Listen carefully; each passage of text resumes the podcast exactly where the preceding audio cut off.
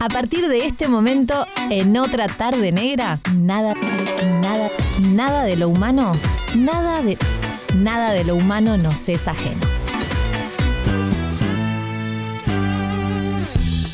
Nada de lo humano nos es ajeno aquí con Bernardo Borkenstein, como todos los miércoles. ¿Qué haces, Ver, querido? ¿Cómo andas, negra? ¿Todo bien? ¿Bien vos? Bien, bien, bien, muy bien, por suerte. Vas a venir con un tema más liviano. Más liviano, sí, sí. Porque sí. parece que voy la a tratar de no hacerme la, insultar. se- la semana pasada dicen que se acordaron de toda Pero, tu familia. ¿Qué habrá sido lo que nos No enojó sé. tanto? Porque si por lo menos me insultaran a mí en mi Twitter, yo me enteraría. pero- No, no, no sé. Lo que pasa es que yo realmente no tuve tiempo de, de- de analizar este el- los mensajes de la semana pasada. Seguramente Era un soy tema- hincha de Peñarol resentí. Ah, puede ser. Eh, ayer vi un partido nacional. No Li- todo. Lindo partido.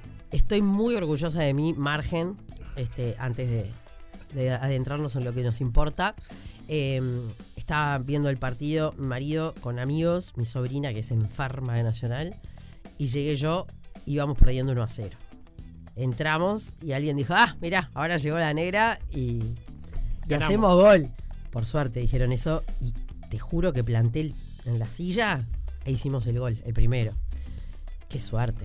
No, Sí. porque llegar a un lugar y que te, que te clave un gol otro es un problema. Es un problema. Ahora, ahora voy a tener que averiguar dónde estás cada vez que juegue Nacional. Ah, ¿viste? No, no, no. Tremendo. Tenés que dar Tremendo. este, el teléfono de Miranda porque así vamos arreglando el partido. Porque... Sí, no, no. Miranda es manchísima, ¿eh? ¿Ah, sí? Sí, manchísimo. Manchísimo.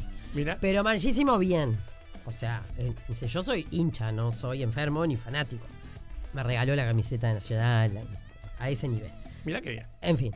eh, nada de lo humano Nada, nos lo es humano no se ajeno. la ajena. Y, y bueno, y el fútbol, es- si hay algo más uruguayo que el fútbol, que me digan este, la milanesa nomás, porque Y el mate. el mate. sí. el mate. El mate, ¿Tomas mate, Bernardo Borges? Sí. Ah, nunca te vi con, con el mate. Y me voy a traer el mate acá ¿Por para tomar no? mate. ¿Por qué no? Nada, yo tengo uno en la oficina y uno en mi casa y cuando estoy este, establecido tomo mate, tomo mucho mate. Ah, bueno.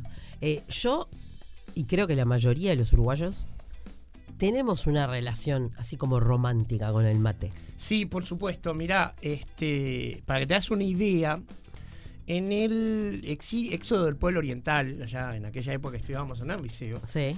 había algunos problemas de logística, como en todo desplazamiento de mucha cantidad de gente. Pero había dos ítems que Artigas tenía que asegurarse de que no solamente se consiguiera de alguna manera y en algún lugar, sino que además se repartiera bien. Y esos ítems eran el tabaco y la hierba. Parece que si un gaucho no tenía para fumar y miraba a otro fumando, se le saltaban las lágrimas. Eran dos cosas que no podía estar sin eso. Este, así que sí, sí tendremos una relación pasional con, con eso. Pero la razón por la que elegí el romanticismo, con, con permiso de Maggie, por supuesto, Obvio. y eh, a diferencia de cuando hablamos del amor, porque si bien son temas que uno relaciona enseguida, no tienen nada que ver en realidad, o sea, no tienen nada que ver, están relacionados, pero son cosas muy diferentes.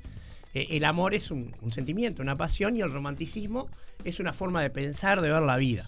Porque acá es donde voy a separarme del eh, concepto común, digamos, este, socialmente circulante, de que románticas son las canciones de Luis Miguel y las novelitas de Corín Tellado. No, Ujú. no estoy hablando de ese sentido de romanticismo, porque de sentido de romanticismo, de folletín, eh, tiene que ver con eh, una forma muy soft del porno, digamos, con apelar a generar pasiones en el momento. Y si bien este, declaro que me encanta como canta Luis Miguel, este, esa es un cantante excepcional, las canciones esas, hay algunos boleros que tienen unas letras que Dios me libre. ¿no? Ave María, sí. Esa, yo quiero que conozcas mucha gente porque soy tu Te vas porque yo quiero que te vayas. A la hora que, que, Que yo quiera. te detengo. Pa, es terrible. Es horrible, envejeció muy mal esa canción. Pero lo que quiero decir es, si bien eso podía despertar la pasión de algunas personas y llevarlos a un estado romántico, eh, este, eso no tiene nada que ver con lo que se conoce como romanticismo en el arte. El romanticismo es una forma de ver la vida, es una filosofía, e impregna las formas artísticas de ese momento. Para que te hagas una idea, los hippies no eran románticos, los punk sí. ¿Se dan cuenta? Uno con la concepción medio errónea que hay, ¿no? No es errónea, son dos acepciones distintas. Los hippies eran muy colectivistas y este y muy conectados con sus emociones primarias de consumo y etcétera. Pero el eh, romanticismo tiene una característica esencial, es profundamente individualista. El verdadero romántico se preocupa de lo que siente él, de sus emociones, de sus pasiones, y tiene como una forma de ver la vida vivir esas pasiones intensamente. Y si no tiene nada que lo amargue, se lo va a buscar. ¿Está? Porque no hay nada más intenso y más pasional que sufrir por amor, por ejemplo, y ahí Mm. tenemos una de las vinculaciones, Claro. este, o pasarla mal. En la época de Chopin y George Sand, una, así dos íconos del romanticismo alemán, este, perdón, no más alemán que bestia, este, eh, e- era de buen tono agarrarse tuberculosis, ¿tá? porque eh, la persona que tenía tuberculosis andaba demacrada, este, bueno, por supuesto debilitada, con esa tos, este, y tenía un aspecto de, este, de, de muy sufriente, y eso era lo que buscaban en aquella época los románticos. Luego, este, los punks también asumieron una estética de cara blanca lavada, ojos delineados, pero más este, de aparentar eh, beligerancia y fuerza. ¿tá? Y eso refleja en las formas de arte. La primera que conocemos, la que en este siglo estamos más acostumbrados, es la música, obviamente, porque nos permea por todos lados, en especial de la radio. Y basta ver, Siempre la música de radio, nada más. obviamente, Fin.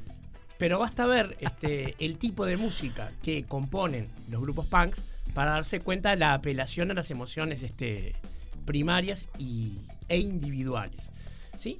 Entonces, contra lo que se supone que es este, el romanticismo, el romanticismo en el arte va a buscar eh, consumidores de arte que busquen algo profundamente pasional y que lo vivan de la misma manera pasional.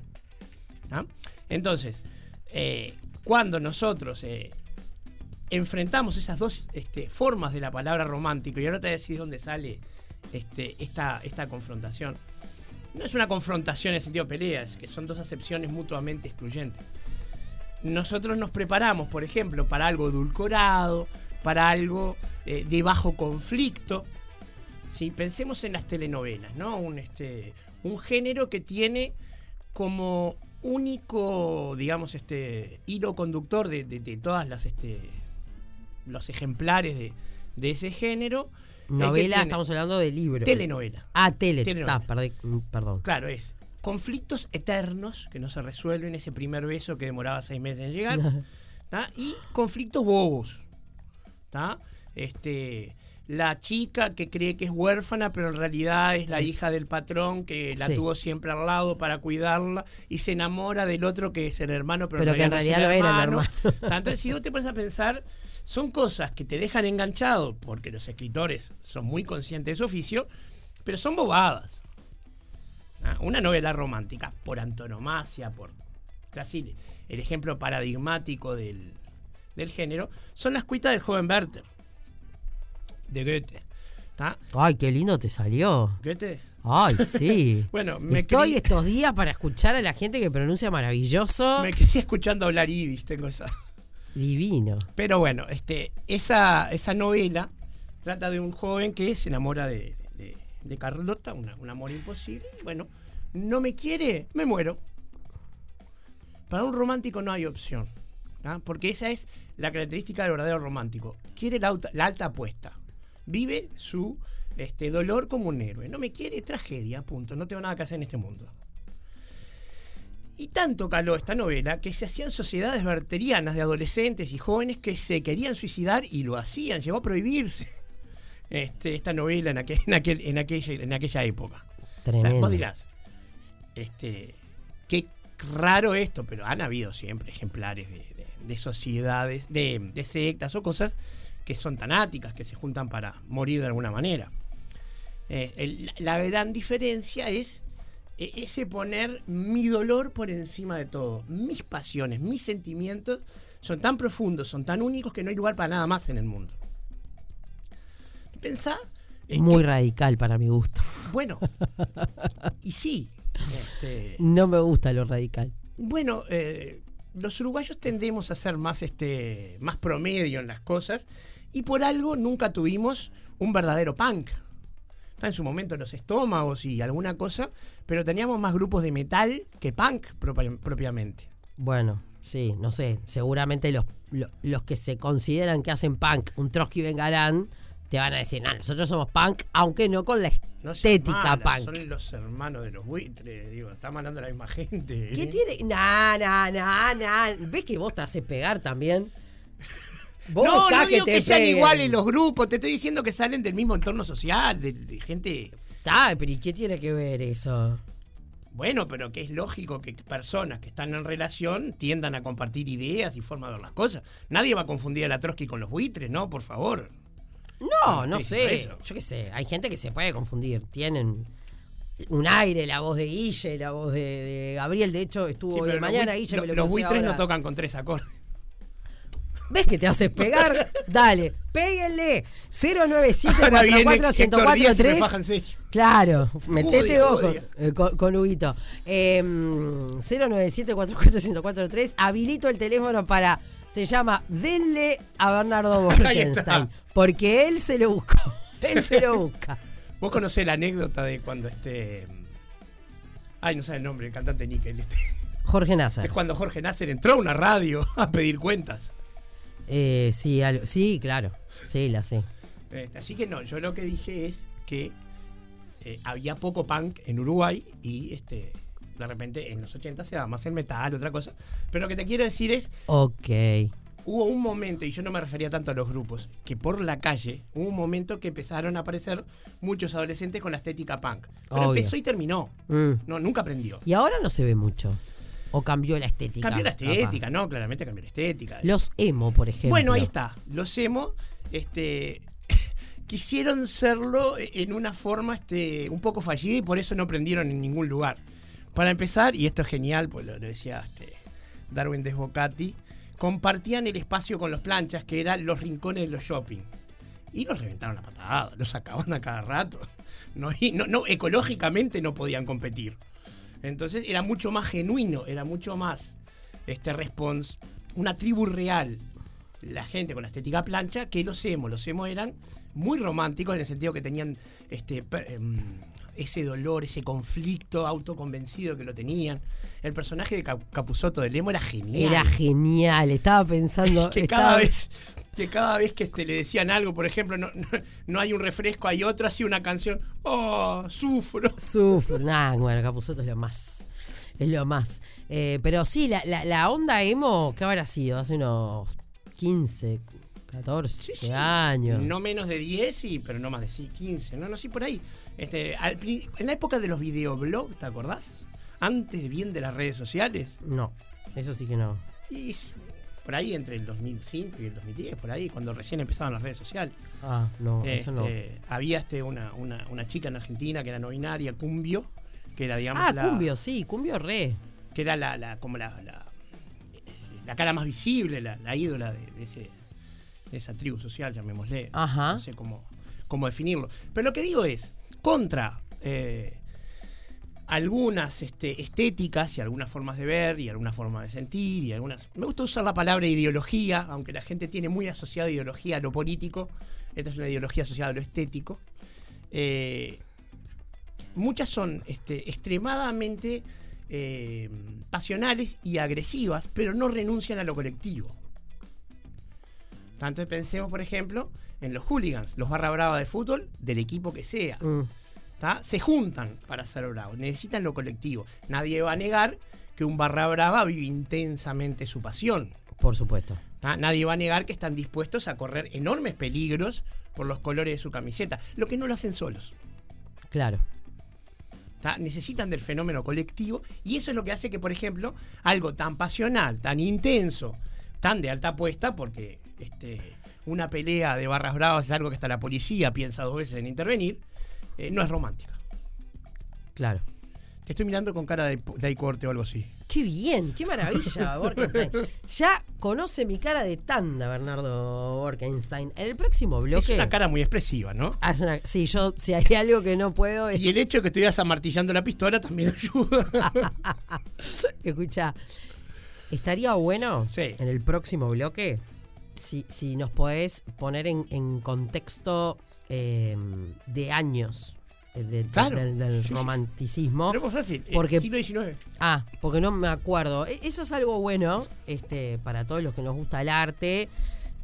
Y pero que bueno, si uno no, no está permanentemente en contacto con eso, es imposible acordarse de los periodos exactos del arte, ¿no? Es que no hay. Eh, Hay convenciones que le ponen fechas, pero. Bueno, pero relativamente. Tipo, Ahora, bueno, ahora, ahora hablamos. Este, dale. Pausa y en el próximo bloque seguimos con Nada de lo humano nos es ajeno. Otra tarde negra. 100% radio. Radio. 100% negra. 100% negra. En Uruguay, el cartón se llama Mirbox. Mirbox, todo en cartón, está en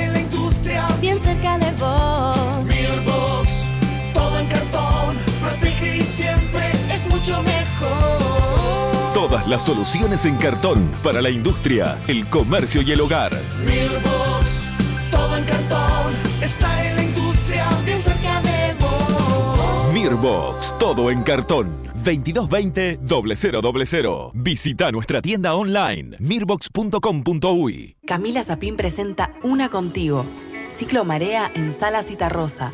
Tres viernes únicos con casi 30 artistas invitadas.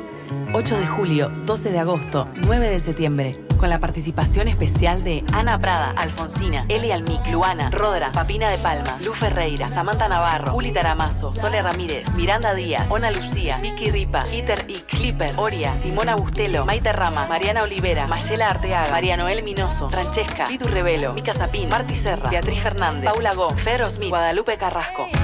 Camila Zapín presenta Una Contigo. Entradas a la venta por Ticantel. Una contigo. Hay un mundo en materiales sanitarios para vos, accesorios de piscina y en pinturas lo mejor. Herramientas de primera, bombas riego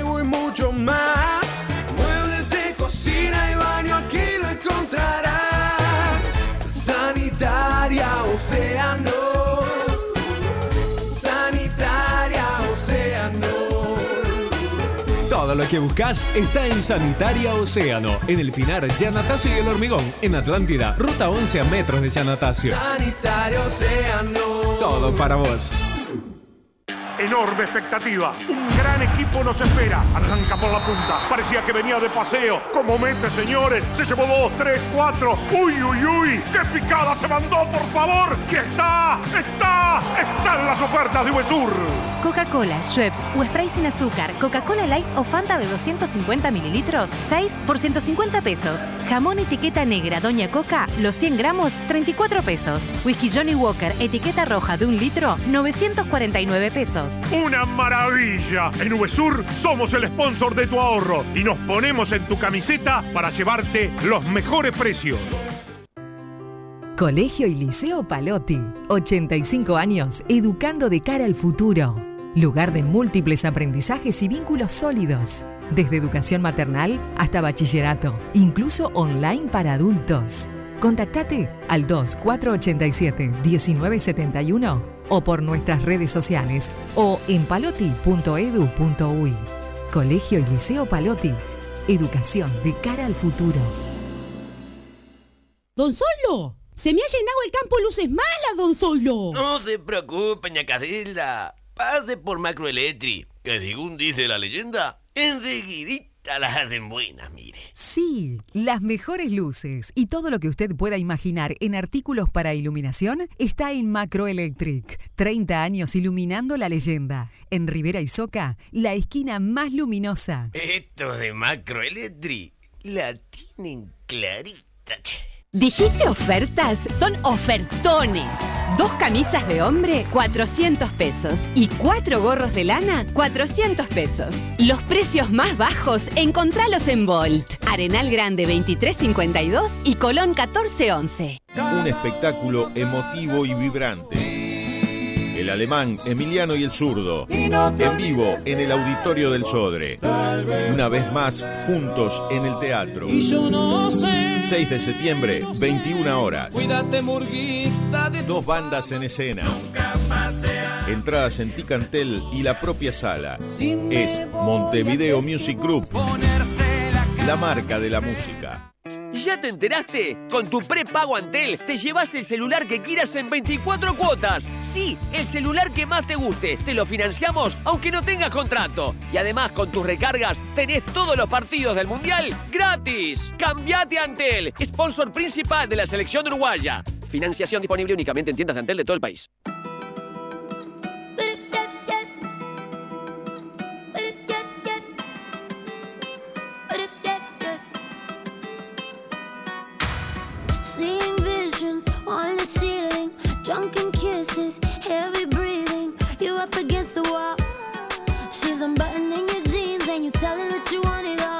Loves you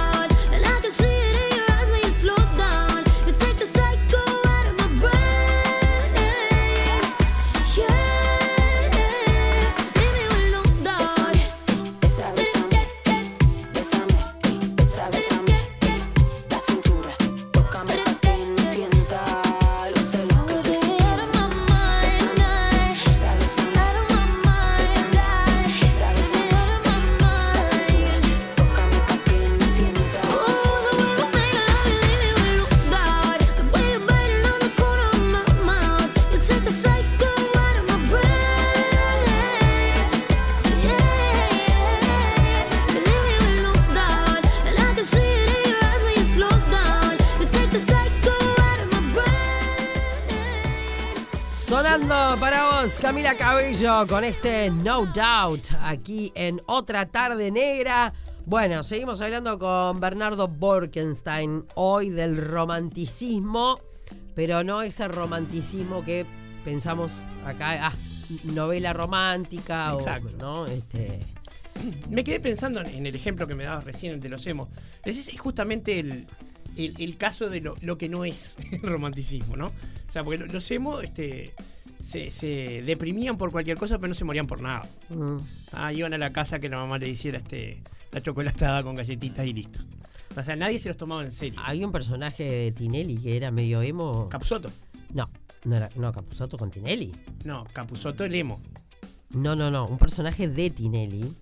Aquel que decía soy re heavy, re jodido. que No, también- claro, sí, Ese sí, tenía sí. una estética medio. Medio punk, ese era medio punk. Medio sí, punk. sí, sí, sí. Pesuti, ¿no era? No. No me acuerdo quién era, uno de ojos claros.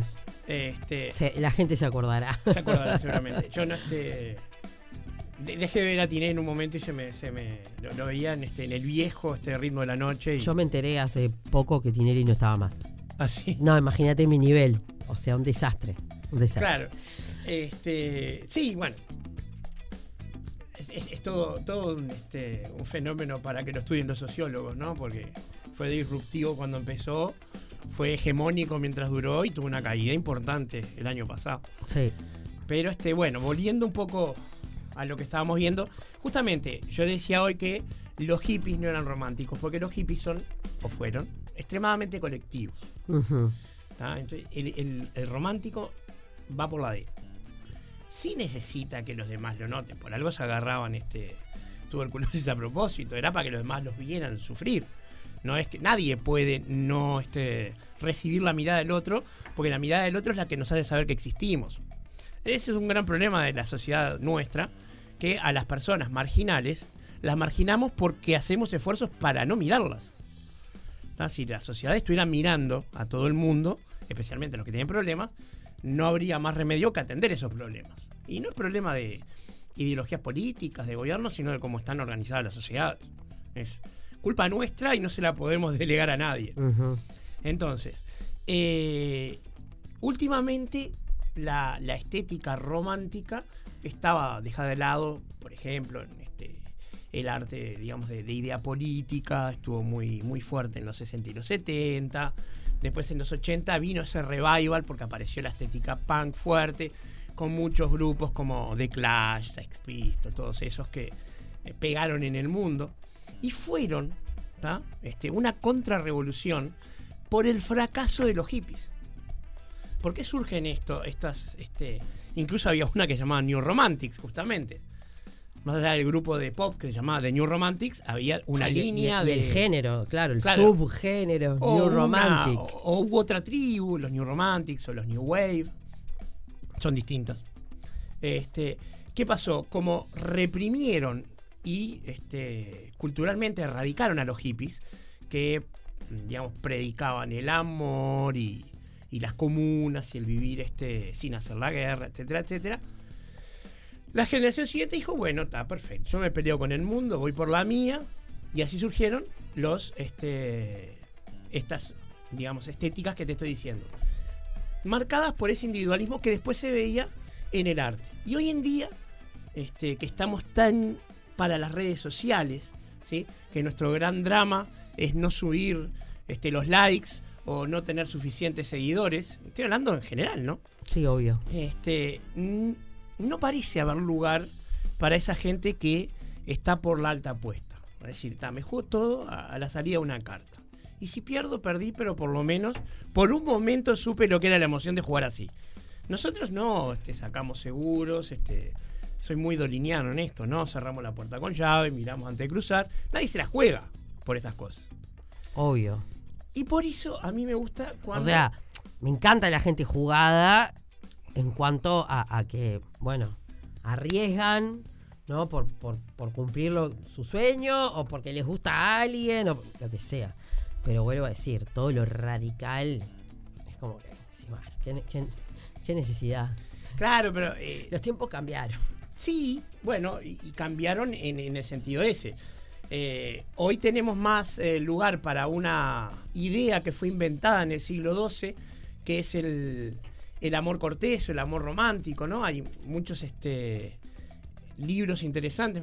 Me sale el de, de Octavio Paz, La doble llama, o el de Denis Rougemont, El amor en Occidente, que sí, ese es el que propugna el estilo romanticismo que heredamos nosotros. La idealización de la persona amada, el, este, el, sufrir este, gratis porque todavía no me animé a hablarle y no sé si me va a decir que sí o que no, pero esa, ese, digamos, este, poner todo en la víspera, en, el momento antes, y eh, sobre todo la idealización, ¿no? La, la- la idea de que la persona amada es diferente, es una cosa. Y, y- y, este, viene, digamos, con este con la devaluación de que cuando nace el amor cortés era un asunto de caballeros, y por caballeros quiero decir los que iban con armadura, este, no- señores machistas que, que le abren la puerta a las mujeres, y también se la jugaban a matar o morir. ¿tá? El tipo le decía, mi novia es más linda que la tuya, y si te atrevías a, a no decir que sí, por supuesto, te peleaban hasta matarte. Y si decías que sí, capaz que te peleaban también. Porque la idea era demostrar esa este, supremacía de la mujer amada este, con la sangre de uno. son entretenimiento de gente que no trabaja y le sobre tiempo también, vamos a entendernos, ¿no? O sea, este, si algo caracterizó a los nobles durante toda la, este, la historia de la humanidad es que si no estaban haciendo la guerra estaban aburridos. Ah, Entonces, como era una, una, este, una clase que tenía que demostrar que sus privilegios eran merecidos, tenían que estar dispuestos a jugársela a una carta. Ortega y Gasset este, dice que la nobleza es aquello que siempre se va a demostrar cuando alguien la ponga en duda. Como los guapos del 900. Ellos sí que eran también una, una niña romántica. ¿tá? Me miraste feo y salían los cuchillos. Ah, bueno, y vos me dirás, este es em, Radical, poco tolerante, machista, egoísta, machista. todo lo que quieras. Pero los personajes que salieron de esas formas de arte van a durar muchísimo más que María la del barrio. María la del barrio soy, mirá lo que, mirá lo que me tiraste. Bueno, Talía, yo qué sé. No, no, María la del barrio. ¿Quién no se acuerda de María la del barrio? Por favor. Mira, yo acabo de acordarme porque lo escuché en la radio el otro día, si no, no me acordaba. Pero lo que te quiero decir es eso. te- ¿En qué es radio? Los personajes de, de, de ¿En qué radio? ¿eh? ¿En qué radio? ¿Escuchaste eso? En esta, por Ah, supuesto. está. no, no, no, por las dudas. Cuando lo escuché en la radio era como muy genérico. Bueno, uno tiene una vida por otro lado, che. Ah, bueno. Ah, ¿hoy estás? Con bueno, te- tenés todas. razón, lo escuché, lo vi en Esdrújula TV. Buah, Que ahí ¿está? tengo mi programa. Ah, bueno, ah, no, está bien, está bien. No, pero hablando, hablando en serio, eh, el folletín no perdura. O sea, porque son emociones edulcoradas con problemas este, baratos. Este, no, no- no tienen este, nada que hagan que cale profundo en la humanidad. Hoy seguimos hablando de Mozart, seguimos hablando de la última parte de Beethoven y seguimos hablando de Werther. ¿Tá? Yo estoy seguro que el 80% de las personas no va a leer Werther y yo lo empecé a leer 10 veces porque es un libro que me enoja y me costó terminarlo. Es- poquísimas páginas tiene. ¿tá? Me costó mucho leerlo y bueno, está, pero era una especie de esos libros que tenía que leerlo. Claro. Y este. 100 libros que hay que leer antes de morir, o mil discos para escuchar antes de morir. Sí, sí, a mí siempre me, me- me- me llamó la atención con qué criterios los eligen, ¿no? Bueno, sí, obvio. Este, porque. Todo lo que sea eh, 100 discos, 100 películas, decís, bueno, ¿y, y Bueno. quién es el que, el que lo propone esto? Harold Bloom, que es un, este, un profesor de literatura, escribió un libro que se llama El Canon de Occidente sobre libros. ¿tá? No, no es el mil, mil un libros que hay que leer antes de morirse. Pero él aclaró una cosa muy importante, de Occidente. ¿tá? Porque en esos mil y un discos estoy seguro que de música aborigen de Ruanda no hay uno solo. Pero porque no los consideraron, no porque no haya uno que valga la pena. Claro. Se claro. habla de música hecha entre Europa y Estados Unidos y ponele que habrá uno de América del Sur. Entonces, a mí es- esas cosas me dicen, bueno, ta, vos decime, ¿dónde tomaste la muestra? Y después te digo. Claro. Este, eso porque después terminamos haciendo los disparates que hace el Nobel cuando elige a los premios Nobel de literatura, literatura quiero decir. Ujú. Sí, vieron que vi- esas cosas nunca van a dejar contenta a nadie, contento a nadie. Hay muchas cosas que son injustas en, en materia No, pero de- hay muchas cosas que son absurdas. Churchill se ganó el Nobel de literatura. Bueno, sí, está. Ahí discutís quién, quién realmente eh, escribe y lo que escribe es literatura. No, no, pero no importa eso. El aporte a las letras de Churchill es irrelevante. Como estuvo en guerra, no le podían dar el de la paz y le tenían que dar uno. Y el de química no se lo iban a dar, evidentemente. Sí, no, no, no, no puedo opinar porque no leí nada de que haya Escribió un libro de, este, de política, de guerra, esas cosas, digo, pero no importa. Es Sí, sí, irrelevante. de ahí a un, a un Nobel. Podemos discutir el que le dieron a Bob Dylan, por ejemplo, Mm. porque Bob Dylan es un músico y no un escritor. Pero bueno, la poesía de sus letras tiene sus cosas. Ahí sí, discutimos. Traemos a profesor de literatura que sepa más que yo, en todo caso. Pero lo que te quería decir, ¿por qué me, me interesó el tratar el romanticismo hoy acá? Porque de una forma neosecular, o sea, de una forma eh, con nuestra estética y con nuestras formas de, ver el mundo, está empezando a aparecer cierto tipo de manifestaciones del arte que empiezan a mostrar una, este, una especie de querer ir para ahí. en el teatro, por ejemplo. En este momento hay, hay una obra de teatro que este, es un texto del 2010 que recorrió el mundo que se llama Lluvia Constante, donde los personajes este, dejan todo en escena. Los Me- actores me se hablaron muy bien de esa obra, salen no la vi. arrastrándose los- Es ¿Está un buena? policial, es muy bueno.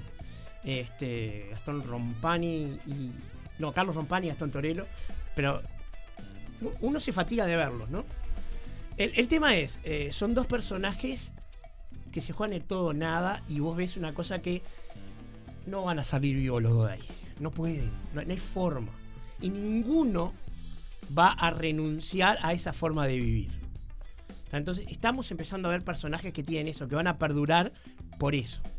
En la comedia nacional también había este. En, en un estudio para la mujer desnuda, la protagonista tenía esa forma de ver. Recuerdo que, que eso lo hablamos. Sí, es este. Entonces, ¿Te acordás que ayer cuando me eh, hace un par de días cuando me propusiste lo del romanticismo, Sí. te dije, para mí ya hablamos? Claro. Debo haberlo confundido con, Con lo de la cuando mujer hablamos de la mujer desnuda. Bueno, y esta es este. La mujer desnuda es un libro de Armonía Somers del 50 por ahí, no me acuerdo el, año exacto. Pero que es una cosa a ver si no nos podemos identificar con lo que le pasa a Rebeca Linke. Cumple 30 años y le pasa la cosa más terrible del mundo. No pasa nada.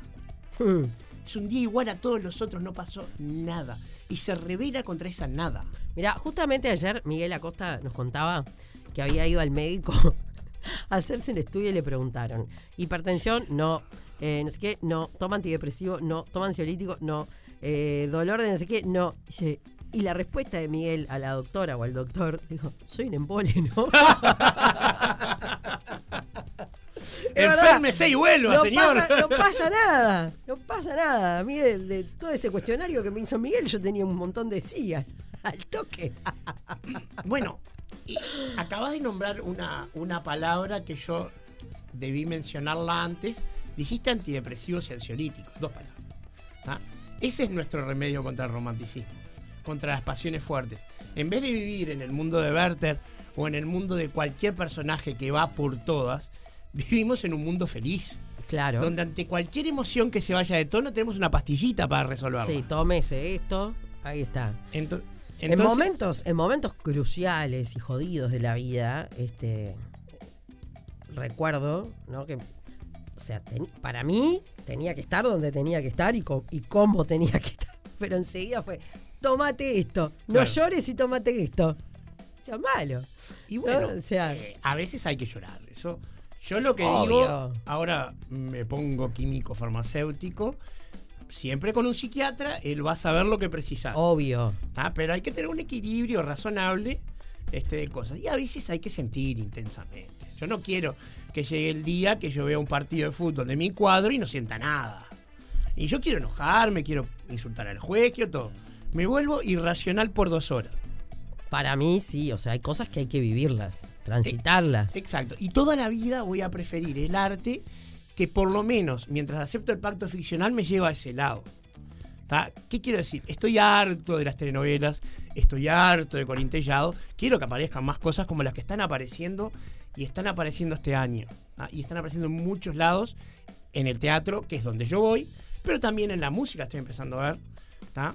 O sea, el, este, el ansiolítico de, de la música es el hip hop al estilo Bad Bunny. Por otro lado, tenés a Kung Fu en Villam. Tenés otras cosas para escuchar.